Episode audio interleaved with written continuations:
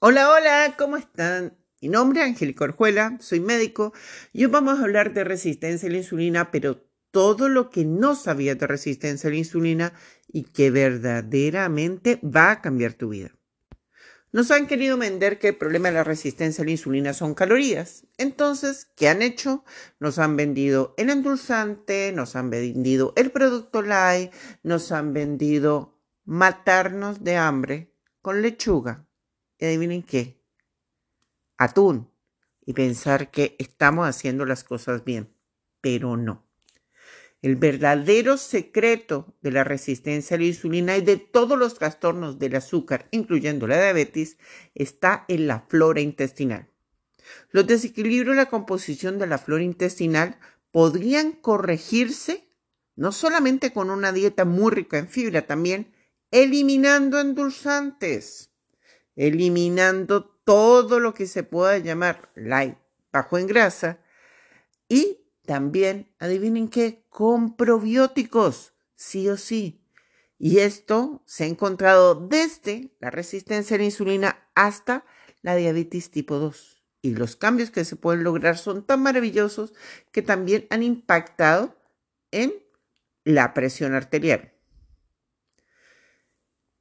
Se ha encontrado que los niveles de metabolitos, residuos tóxicos que aparecen en las personas que tienen una pésima flora intestinal, sí o sí, generan elevados valores de insulina con conocido problema de resistencia a la insulina, con concentraciones de aminoácidos asociados a todos estos procesos tóxicos. Y también se ha encontrado que especies de bacterias como la prebotela copri y Bacteroides vulgatus, que habitualmente se encuentra presente en el intestino, se encargan de la síntesis de sustancias como los aminoácidos de cadena ramificada y que van a estabilizar los niveles de azúcar.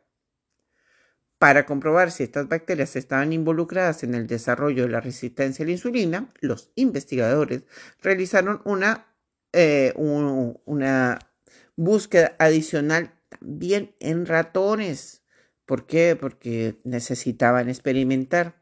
Y sí, si se ve comprometida la flora intestinal, cambia completamente la respuesta a la insulina. Eh, en los procesos en donde se daña esa experiencia reactiva de la flora intestinal, ¿cómo se llaman los procesos de senescencia intestinal. Razones por las que yo daño mi flora intestinal. Calidad de agua, si tomo agua de la llave. Ah, así que si tomas el agua, agua de la llave te va a subir el azúcar y vas a tener problemas con resistencia a la insulina. Sí, porque estás dañando la flora intestinal. ¿Qué otra cosa me va a dañar el agua intestinal? El, la, la flora intestinal, Dios mío. ¿Qué otra cosa me va a dañar la flora intestinal? Los endulzantes. Y ya les he posteado muchos, muchos, muchos, muchos, muchos artículos que hablan que los endulzantes son responsables de la subida de azúcar y de obesidad. El bajo aporte de grasa. Necesitamos aceite de oliva, necesitamos palta, necesitamos frutos secos, necesitamos también fibra para así estabilizar los desequilibrios en la flora intestinal y mejorar la sensibilidad a la insulina, es decir, frutas sí, jugos no. Es decir, el endulzante de moda no, y los jarabes para endulzar de moda tampoco. Es decir, los vegetales con poca cocción. Es decir, las preparaciones al jugo no van. Así que, y muy importante, muy importante, deben pedirle a su médico tratante que Haga examen físico de abdomen porque estar inflamado no es normal. Favorece la resistencia a la insulina. Que dos, les mida el perímetro de cintura.